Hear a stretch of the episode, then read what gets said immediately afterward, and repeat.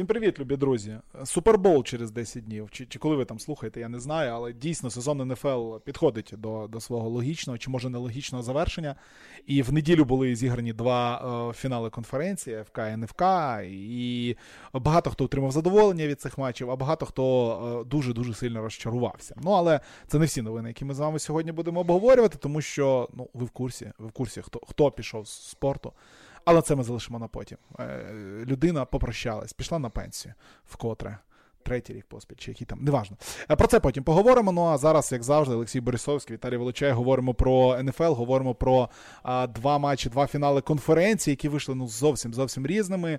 Ну і Льош, перше питання: яке твоє от загальне враження від а, цього конференційного фінального дня? Всім привіт. Дуже таке взагалі двояке ставлення, тому що з однієї сторони, е, іначе другий матч був е, нормальний за інтригою, але в мене є таке трохи відчуття, що обидва матчі е, зіпсували. Знаєш, нам, якщо перший матч там зіпсували травми, і і там нічого не зробиш да, з цим. Таке таке буває просто. То другий матч, е, ну, на мій погляд, то трохи все ж таки судді зіпсували. А в тебе як? Ну, да, я от я знаєш, ти знаєш, я думаю, що ми все-таки спробуємо якось обійти от сторону суддівства. Але коли такий матч, коли ми розуміємо, що в принципі, от в Цинциннаті отримують там деякі там імпульси і починають грати, і коли це все зупиняється, коли це все переглядається, ну так, хотілося б чіплятись. Але знаєш, другий тиждень поспіль ми говоримо про суддівство, про якісь дивні рішення. От про це говорити би не хотілося. А в підсумку, все, що ми запам'ятаємо з цього конференс-вікенда, це е, те, що е, в матчі Цинциннаті Канзас е, судили матч якісь не дуже адекватні люди. А в іншому матчі у нас просто взагалі не зрозуміло, хто виходив на позиції Котербека, бо зламались всі. Ну але блін, ну невже головне враження, яке залишилось після матчу Цинциннаті Канзас, це, це суддівство? Чи все-таки те, як там. Магомс, я не знаю, чим вони його колять. Як мені сподобалось в подкасті, здається, Рінгера сказали, що ми точно знаємо років через 10, що те, чим на Хомса накололи, е, є нелегальним і його дискваліфікують там до 2075 року.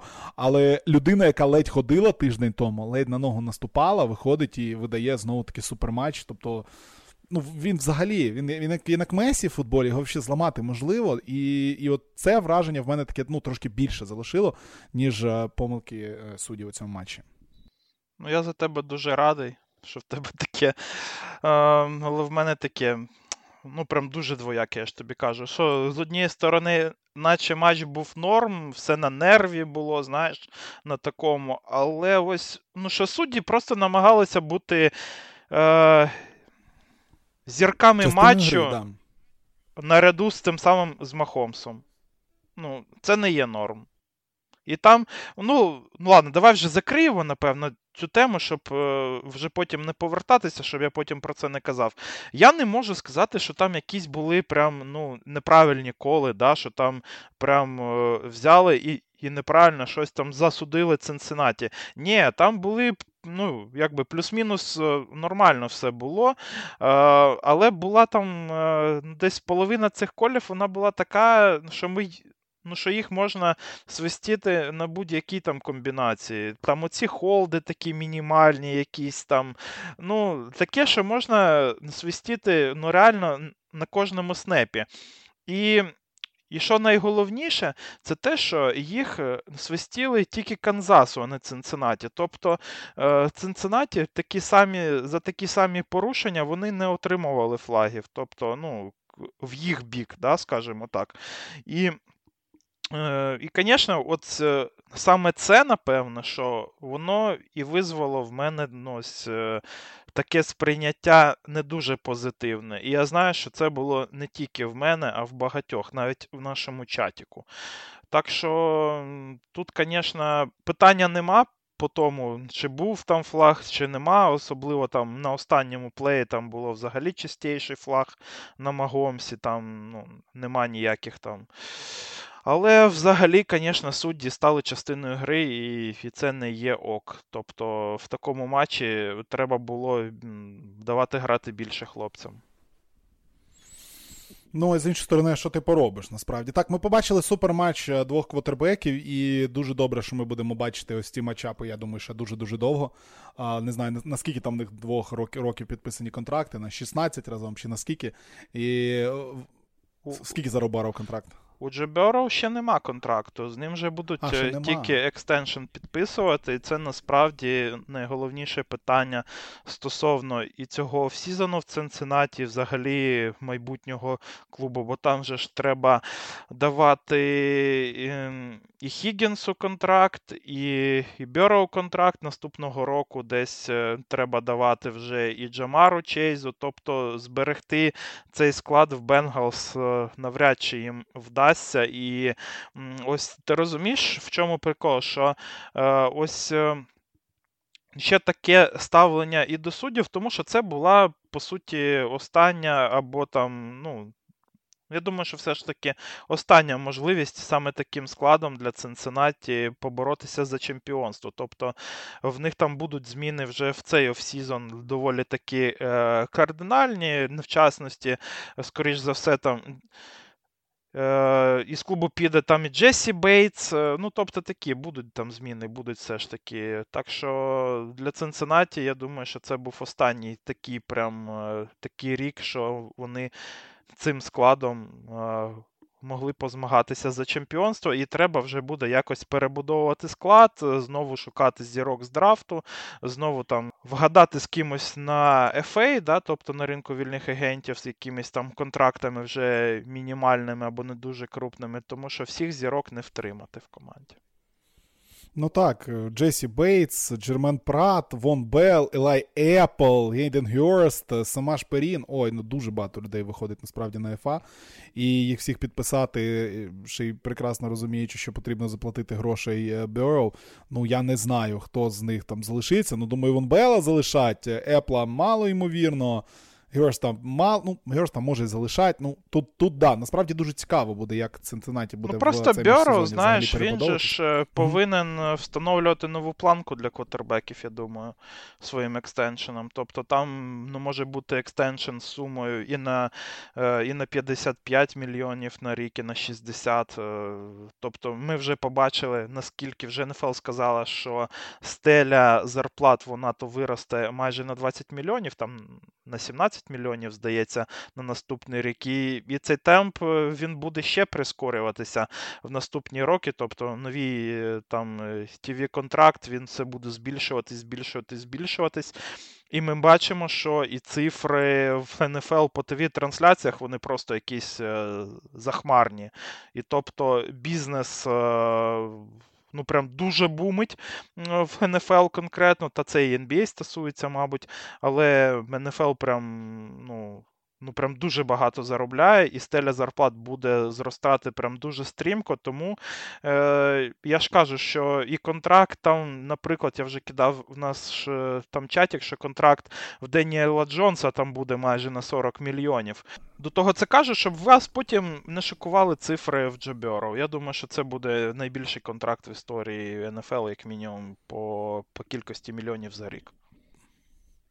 Ну, побачимо. Дійсно, перебити важкувато. Там і у Расла Вилсона ми знаємо 245 на 5, здається, і у Джонса буде ну, багато є квотербеків, яким платять. Ну, в Махомса 50 зараз, е, здається, а, найбільше. Махомса, Я там не пам'ятаю, скільки в Роджерса там в нього е, за рік. Ну, десь так. Ну, я думаю, що в Махомса зараз найбільше 50 мільйонів за рік. Але ну, там... Півмільярд, півмільярда ж у нього в сумі. Ну так, да, там, там він так розтягнутий той коротше, контракт, що там страшні цифри підуть там трохи пізніше. Але. Ну так, да, от дивися, зайшов, за, зайшов, я відкрив в себе. Арон Роджерс 50 за рік, Вілсон 49, Кайлер Мюррей 46, Дешон Вотсон 46, Патрік Махомс 45 і 43 у Джоша Аллена. Це на даний момент е, мається на увазі average за рік.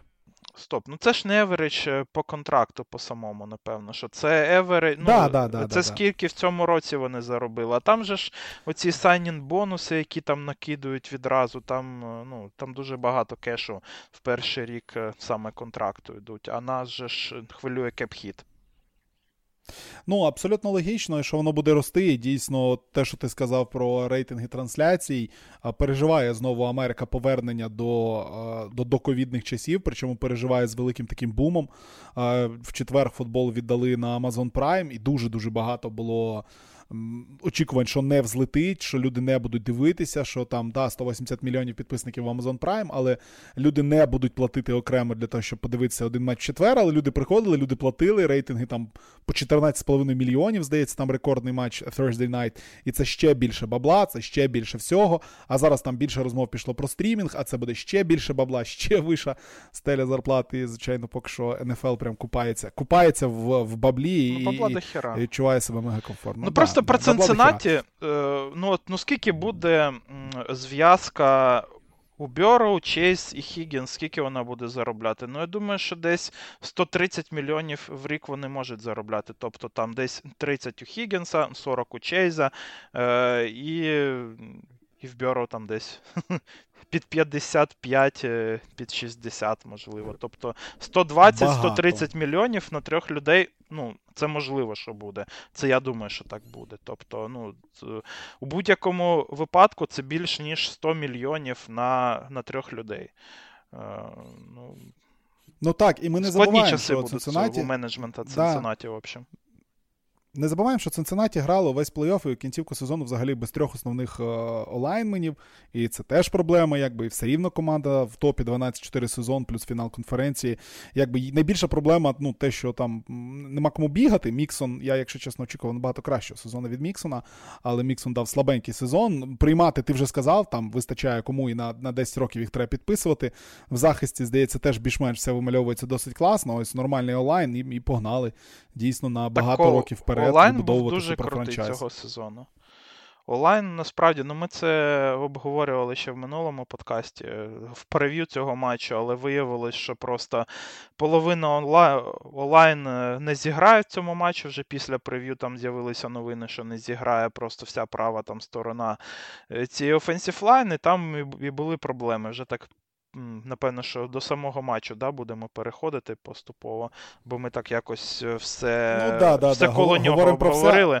Е, ну, тож, матч, І були дуже великі проблеми саме з правою стороною Offensive Line в цьому матчі. Наприклад, е, ну, там сам матч почався 9 дроп-беків перших і 4 сека. Це прям дуже-дуже погані показники, і воно так. ну, то воно так пішло і далі, скажімо так. Тому що там 21 е, е, тиск був на на Джеберо в цьому матчі. Це прям ну, дуже дофіга. Тільки один там правий текл Аданіджі в цьому матчі дозволив через себе зробити 3 сека і 9 тисків, а ще від правого гарда Шарпінга ще було 7 тисків. Тобто права сторона, от саме там, де. Кріс Джонс був, е, він же ж е, в нього така фішка, що він може міняти свою позицію. Він грає як у середині лінії, так і, е, і на позиції Еджа.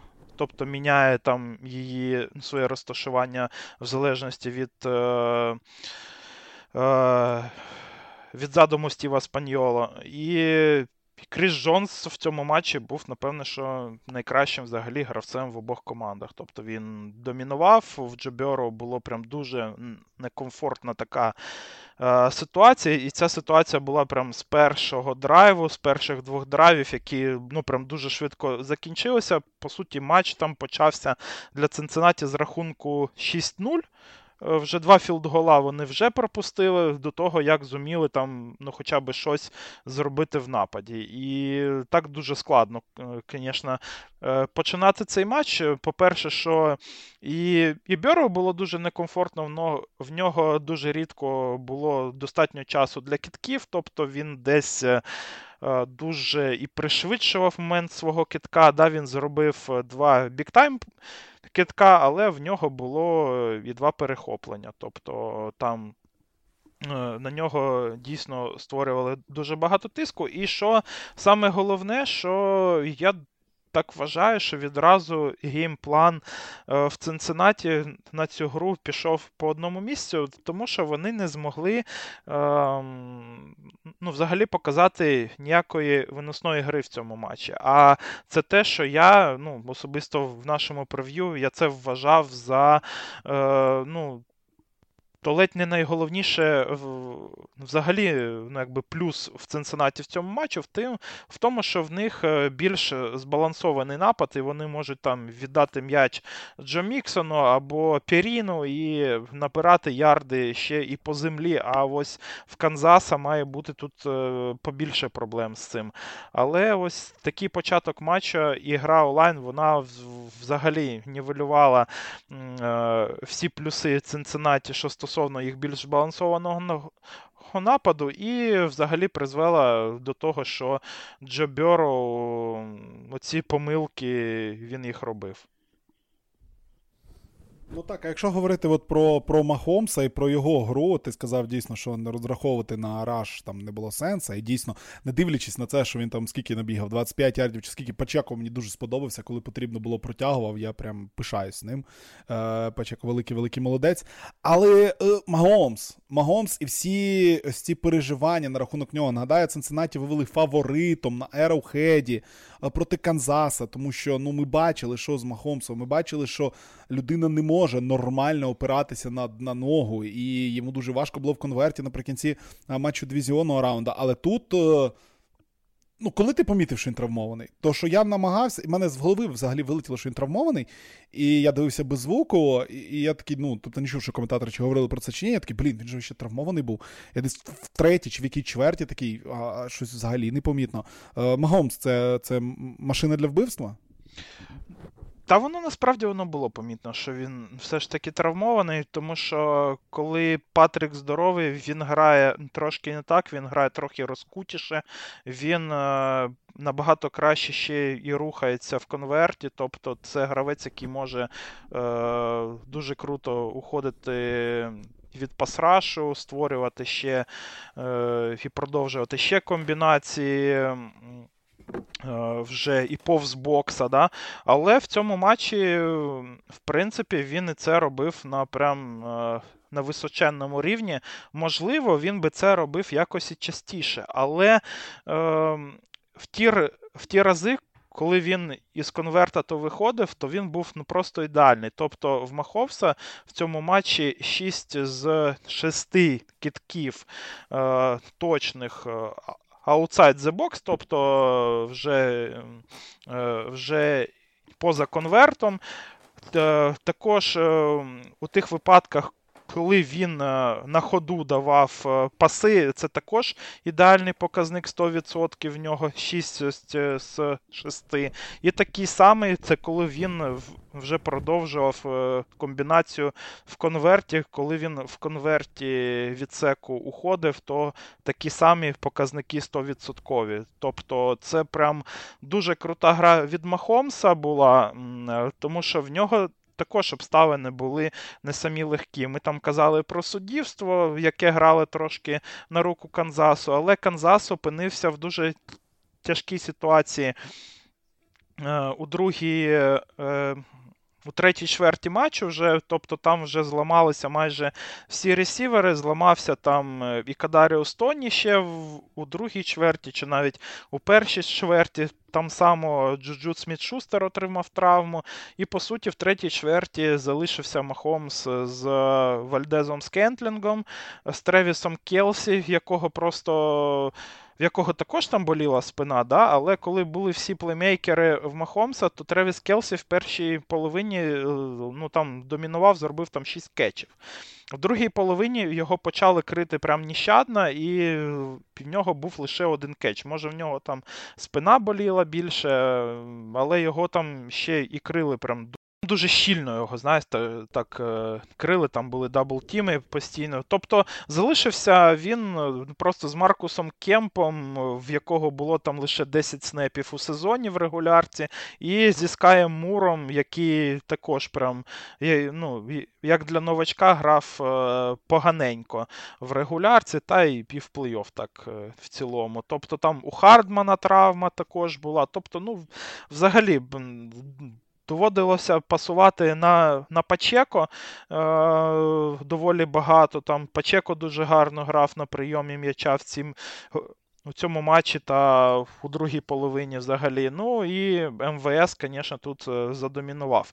Особливо мені сподобалося від Скентлінга те, що він протягнув на собі, по суті, на собі да, драйв е, у середині третьої чверті. Він там набрав 25 ярдів після кетчу, одна комбінація була. Потім ота його, ну то коли він заробив там ще перший даун з витягнутою рукою.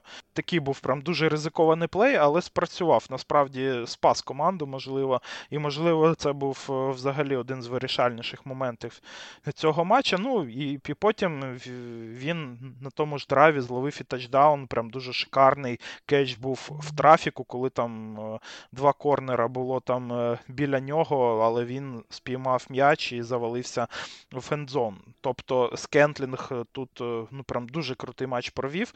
Ну і сам. Махомс, коли треба було, я не знаю, чим його там накачали, можливо, тим самим, що приймав Ленс Армстронг, але Махомс на на фінальному плеї, да, ось то коли на ньому був там фол, то швидкість Махомса була більше, ніж 18 міль на годину. Це найвищий його показник в цьому плей-офф. Тобто минулий показник найвищий в нього був 14,8 е, миль в час.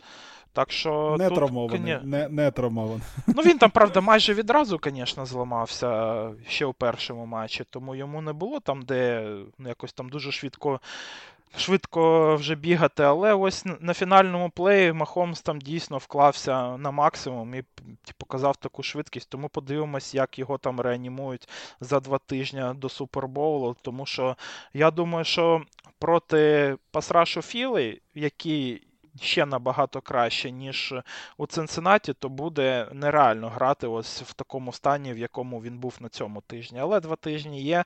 Я думаю, що Махомс буде вже плюс-мінус здоровим. То треба на це надіятися. Думаю, всім, хто хоче е, побачити якийсь яскравий і цікавий матч у Супербоулі.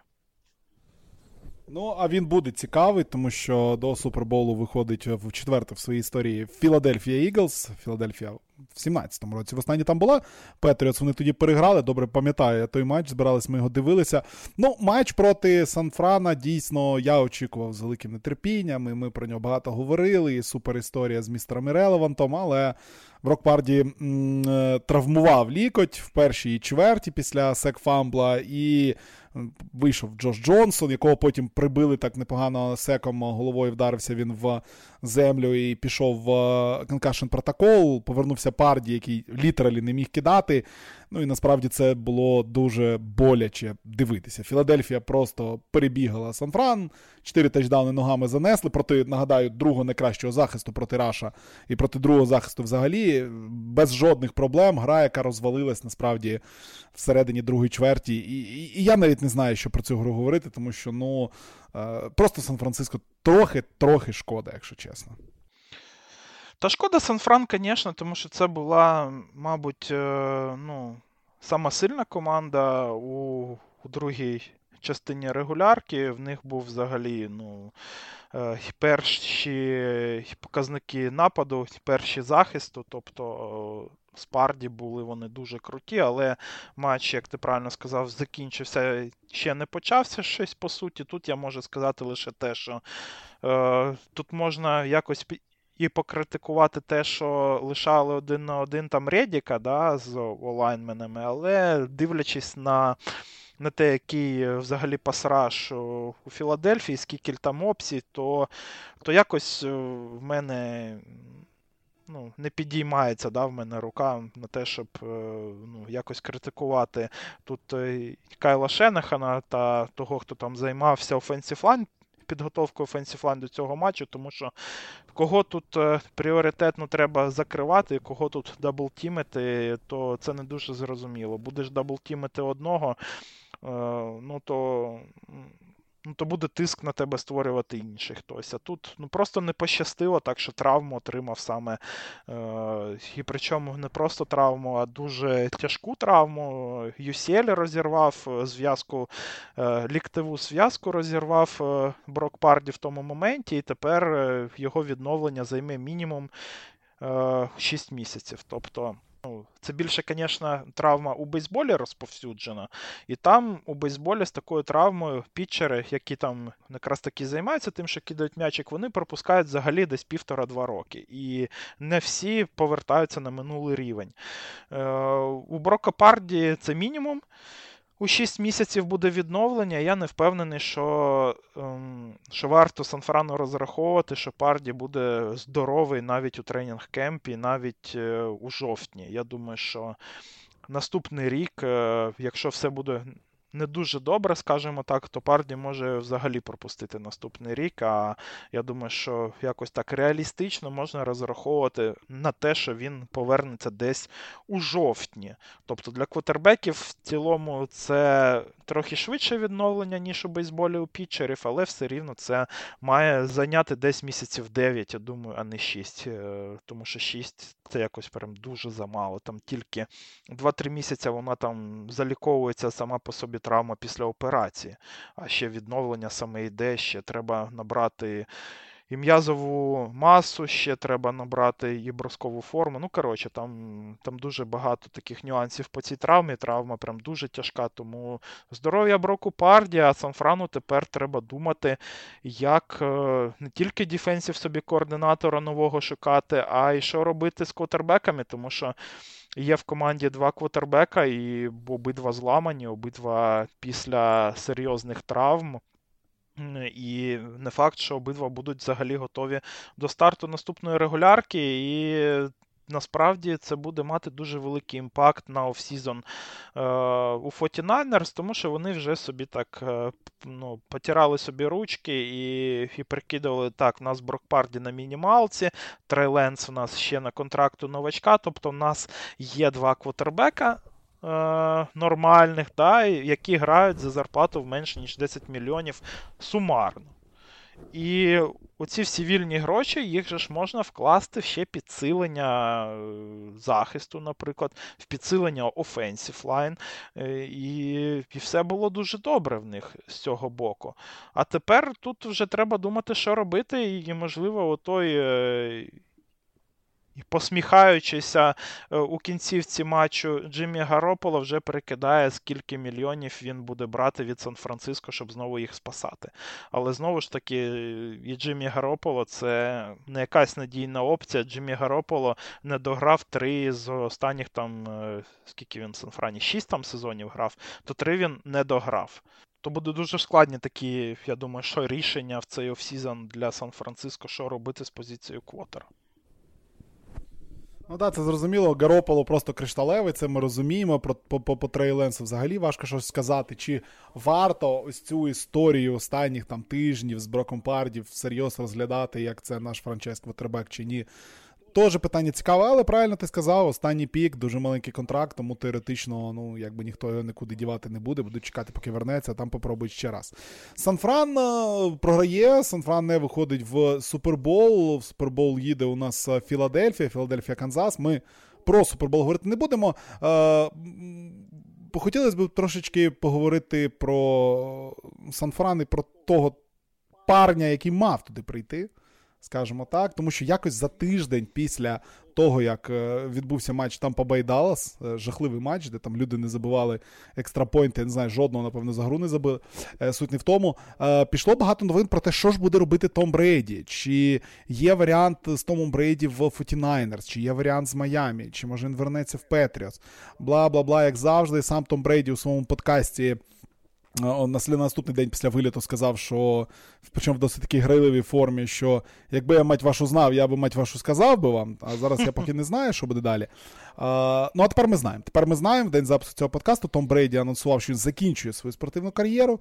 Е, І тепер він сказав for good, тобто на 100% закінчує. І ось тут е, питання з двох частин до тебе.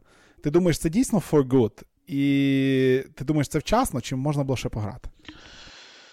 Та я того року казав, що ну, треба вже закінчувати, тому що того року взагалі Бреді міг би піти ну, прям дуже красиво, да, після камбеку, який вже майже склався в нього в матчі. А цей сезон, звісно, був такий, що неясно для чого було повертатися, ще проблеми там з сім'єю, ще ну, і розвод там в нього ще, коротше, ну. Я не думаю, що це було прям е, таке і правильне рішення для Тома Бреді, але ну, якби це його життя вже зробив, як зробив. Ну, знову ж таки, ми не знаємо, що в нього там із е, Жизель. Можливо, в них ще якось є якісь можливості для того, щоб е, ну, то вони знову там зійшлися разом. І, можливо, там тому Бреді цього всього там не вистачає вже. І він же закінчує кар'єру саме заради того, щоб повернутися до сім'ї, наприклад. Тобто ми багато чого тут не знаємо. Всіх оцих нюансів. І він там міг ще пограти. Тобто, навіть у цей е, сезон, який був дуже складний для нього, без offensive line в тампі, що йому приходилося кидати прям дуже швидко м'яч викидувати, то він набрав там більш ніж 4 е, тисячі ярдів. Тобто, я думаю, що Том Бреді був. Е, плюс-мінус нормально грав. І ось в Сан-Франциско, наприклад, він би заходив взагалі ідеально як е, е, квотербек, який ще і не візьме якихось там і космічних і грошей, і плюс-мінус він на рік приходив, що дозволило би вже на наступний рік там зробити стравку знову на парді, а поки він би там повчився ще у тому Бреді. Тобто для 49ers це був взагалі ідеальний варіант, можливо, для самого Бреді. В НФЛ не було би тут е, ніяких кращих варіантів. Ну, але вже закінчив. Е, не на найкращій ноті, скажімо так, як це могло бути ще минулого сезону. Але не зламався не зламався там якось е, сильно, як це знову ж таки могло бути. І і на тому, я думаю, що можна дякувати. Ну, єдине, що хочеться відмітити, що щось у цих от, от найбільших не не, не виходить просто піти. Майкл Джордан, який красиво йде, потім повертається в цей Вашингтон, незрозумілий, навіщо. Том Брейді, який йде і знову таки повертається на ну, на не найкра... Змазано це. Змазано, змазана кінцівка кар'єри. І шкода, що змазана, ну але все рівно 10 супербоулів, 7 перемог в супербоулі. Ну, якби е, е, епічна людина, найепічніша в історії цієї гри. У Брейді, я думаю, що більше всього змазало йому це те, що він е, спочатку сказав, що він е, закінчує кар'єру того року. Всі там почали писати статті год, год. Там його там всі ну там всі вітали, його там всі гравці всюди. А потім він сказав: А ні, я ще пограю рік. І вже якось е, цього року вже нема таких сентиментів в його бік, що типу, год там закінчив кар'єру. Там ніхто вже не плаче по цьому. Тому що всі ще думають, що може він знову скаже, що я знову зіграю ще один рік. Ну, вже вже наплакались тоді, да, дійсно. Окей, пішли до до ще однієї тем, теми, яку треба обговорити. Ще раз повторюю, ми сьогодні не будемо говорити про Супербол. Про Супербол поговоримо ще раз. Нагадаю, ближче до Суперболу. Скажемо тільки, що Філадельфію вивели невеличким фаворитом. У, у два очки, здається, було півтора на початку, зараз у два очки Філадельфія. А фаворит, давайте поговоримо про тренерів. Про тренерів, тому що є деякі звільнення, є деякі нові тренери. Наприклад, Франк Райх підписався у Каролайну Пантерс, ну і Денвер Бронкос. Продовжують продовжують роздавати все, що можна. Нагадаю, там три перших, три других раунди віддали зараз Вілсона. Зараз віддали перший раунд цього року, другий раунд наступного року в обмін на третій раунд від Сейнтс за Шона Пейтона. І Шон Пейтон приходить в Денвер. Тепер я не знаю, яка має бути у Расла отмазка, чого не йде. Ну і там Х'юстон ще підписав е, Демеко Райнса. Ну це не так важливо. У Кардіналс все ще немає тренера, у Колтс все ще немає тренера. Станом на даний момент. Ну, напевно, най- найцікавіше це те, що треба говорити, це. Е, Шон Пейтон. Його повернення, Шон Пейтон, якого всі заждали, Шон Пейтон, який дійсно має тепер у цьому цей дивізіон, в якому грає Герберт, в якому грає Магом, зробити ще більш просто страшним. Бідний Вегас, взагалі, що їм там робити. Е, Як тобі Пейтон, і як ти думаєш, яке там майбутнє з Вилсоном? Ну, в мене особисто негативне ставлення до Шона Пейтона. Це ясно, Баунті скандал. Я ну, і до сих пір я вважаю, що таке не можна було йому прощати. Його мого повинні були забанити на все життя в НФЛ, але вже є як є. Для Денвера це. Це та ситуація, коли один промах він е, ну, якось мотивує команду помилятися знову. Тому там був вже спочатку була помилка з Хекетом, потім, як ми вже наразі бачимо, помилка з Расселом Вілсоном, і знову е, можлива помилка із Пейтоном, тому що ціна ну, прям дуже немаленька. Це перший другий раунди. Тобто за зв'язку вони віддали за Вілсона і за Пейтона. Три піки, ну, виходить, що там три піки першого раунду і три піки другого раунду. Ще з команди пішов найкращий пасрашер е, в Майамі. Ще вони там обміняли е, у. Ще кількох вони гравців вже ще Сєтлу віддали, там Ноа Фента не вистачало їм того року. Тобто доволі таки вони аж е, занадто вклалися Дорого. в цю зв'язку. Да, І тепер вже питання буде: а чи буде ким там грати? Скажімо так, і Шону Пейтону, і Рассел Вілсону, тому що ті, ті хлопці, з якими вони вгадували на минулих драфтах, їм їм треба буде або видавати нові контракти, або відпускати. А нових е, якось е, молодих з драфту, як мінімум там з преміальних піків, не буде у найближчому майбутньому. Тому тут якби дуже тяжко, але я думаю, що якщо і у Шона Пейтона нічого не вийде, то вже і у нікого не вийде з Расселом Вілсоном. Саме смішне, що у Денвера Шон Пейтон не був навіть е, першим кандидатом. Тобто вони хотіли собі спочатку Демеко Райенса, е, ось, але він е, вже вирішив у Г'юстон піти, де він грав, де він там все плюс-мінус знає, і йому там дали такий довгий контракт е, Демеко Райансу. Е, я думаю, що пообіцяли там Райансу ще, що його не звільнять. Е, за майбутні два роки, коли ще буде ребілд в Г'юстона, і буде в нього шанс потренувати нормально, скажімо так. А ось Шон Пейтон, е, все ж таки, ось Денвер вже повернувся до до Пейтона лише після того, як їм е, Демеко Райанс вже відмовив. Е, і в Шона Пейтона ще ж там і контракт, якийсь дикий, там, здається, щось я там читав і про 20 мільйонів на рік.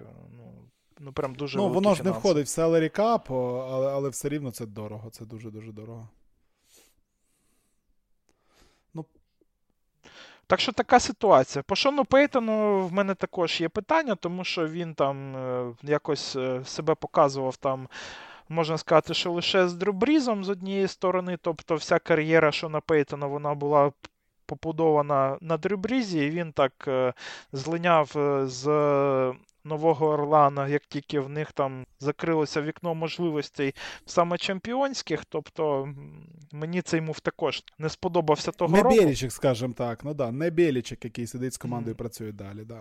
Ну Просто в мене такі, знаєш, е, за ті роки, що я слідкую за НФЛ, в мене такий не дуже гарний психологічний портрет в Пейтона взагалі змалювався, тому що той скандал з Баунті, плюс він так лівнув команду, коли їй ну, найтяжче всього було, коли треба змінювати покоління. Я то розумію, чого він так зробив, бо бо йому воно не треба.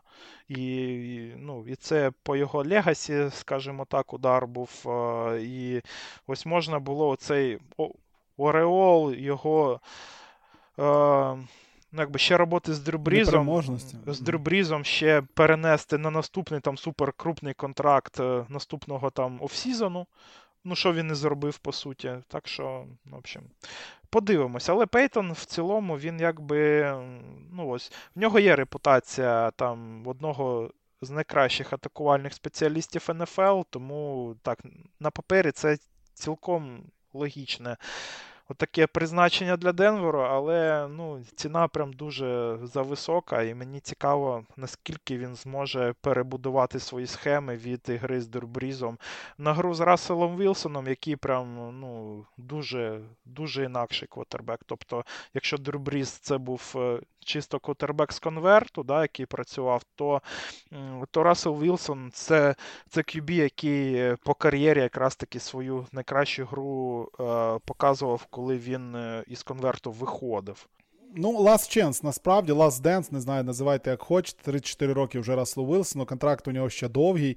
І не знаю, якщо в них перший рік закінчиться 6-11, ну, буде прям прям біда. А в цьому дивізіоні, ну, ви все прекрасно Ну, так вони розумієте. нічого Тому... не зможуть зробити з цим. Тому що в Рассела Вілсона, по суті, гарантований контракт на 3 роки, його нікуди не дінеш. Там ще 3 роки, чи 2, там, до 25-го в нього здається. Ну, це три роки, да, напевно. Ну, ще та, ще, ще три роки, ще три роки. Тобто О, треба треба терпіти, треба якось пробувати перемагати з цим і будувати команду на, навколо цього.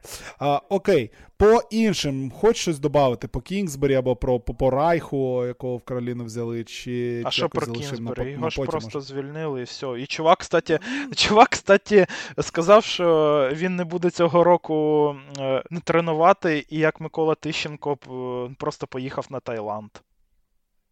А, ну, І все. Слухай, може в нього там і... теж зустрічі цікаві. І норм. Да, зустрічі, так що Кінзбері це, звісно, чувак епічний. Він так розвів Аризону, що капець. А, З приводу Кароліни, там же ж прям скандали такі, що що призначили Френка Райха, а не Вілкса, тому що там вся команда була там за Стіва. І там навіть, ем, щоб е, підтримати Френка Райха, прийшло там кілька гравців на прес-конференцію його, ем, але не прийшли там декілька гравців, які е, ну, прям дуже були за Вілкса. Там, в частності, це був і Браян Бернс, який не прийшов туди на цю прес-конференцію. Так що буде дуже цікаво подивитися, як е, там будуть події в наступному сезоні взагалі розвиватися. По Френку Райху в мене також е, ну, таке дуже двояке. Двоякі відчуття. З однієї сторони, він е, у Філадельфії просто прекрасно працював е, з Ріверсом в Кольц, наче все було теж ок. Але ось останні два сезони Венц е, та Тамур якось не дуже в нього все пішло. І мене більше лякає те, що писали інсайдери з приводу Райха. Інсайдери Індіанаполіса з приводу Райха, що він не готувався нормально до матчів. І я коли це вперше прочитав, це, до речі, перед нашим з тобою подкастом е, по першому тижню да, я пам'ятаю, цього року. І там писали, що він а, не готувався навіть е, до гри плей-офф минулого року ну, мене це шокувало. Як це так? Нормально не ну, не підготуватися до гри плей-офф. І насправді, так як грав в Індіанаполіс е, цього сезону, то там теж не було якось помітно, що він там ну, якось дуже е, ну, дуже хотів працювати, скажімо так. Ось Тому в мене тут таке дуже двояке відчуття. З одного, з однієї сторони, е, Кароліні потрібен був е, саме атакувальний спец, який би вже вже працював над е, побудовою нового нападу команди. Тобто в них там захист плюс-мінус вже збудований, вже готовий. Захист абсолютно нормальний, навіть класний. Ось, А напад треба будувати. І Райх тут з однієї сторони їм і підходить, наче, а з іншої сторони, якщо він отак ось буде працювати, як він це робив, е, ну, знову ж таки, за дописами інсайдерів у Кольц, то нічого путнього для цього не вийде. Ну, в общем, подивимось. Ну що, будемо закінчувати. В принципі, таким був е, вікенд е, фіналів конференції. Ждемо Супербол. Супербол за 10 днів у перші 30 ночі. Нагадаю, в Україні можна дивитися абсолютно безкоштовно на NFL Game Pass. Ну, як ви розумієте, ніхто збиратися цього року не буде. Шкода, звичайно, але нічого ну, наступного року зберемося і спокійненько, без без комендантської години, без е, всіх проблем і так далі. Подивимося Супербол е, наступного року. Ну а матч має бути просто неймовірний. Філадельфія, Канзас. Обов'язково дивіться, якщо можете, якщо не можете у записі, тому тому що ну, це дійсно два класних квотербека, дві класних команди. Напевно, дві найкращих команди сезону вийшли у плей-офф. Там. Ну, При всій повазі до Cincinnati Bengals, все-таки, напевно, дві найкращі. А, Окей, я ж вам дякую за увагу, любі друзі. Якщо не слухали ще, послухайте першу частину подкасту про дедлайн 2022 року в NBA яка вже у стрічці лежить і чекає вас е, наступного тижня. Якщо все буде добре, будуть подкасти про нарешті Євролігу. Е, поговоримо знову про NBA, і, ну і багато чого цікавого ще у нас буде. Тому підписуйтесь Наступного і чекаємо тижня вас в нашому вже чаті, тому що. Да, дедлайн, до речі, дедлайн, дедлайн, тому там, як завжди, буде дуже багато чого. І особливо в нашому чаті наших патронів, там, ну, як як завжди, в дедлайн просто просто рваніна. В нашому чаті футбольних патронів дедлайн 31 січня була просто якась діч неслась. Ну і тепер чекаємо НБАшний дедлайн, де також буде дуже і дуже весело. Все, дякуємо за увагу. Віталій Волочай, Олексій Борисовський. Це був Спортхаб. Дивіться Національну футбольну лігу. Ну і почуємось перед суперболом. Всім пока, почуємось.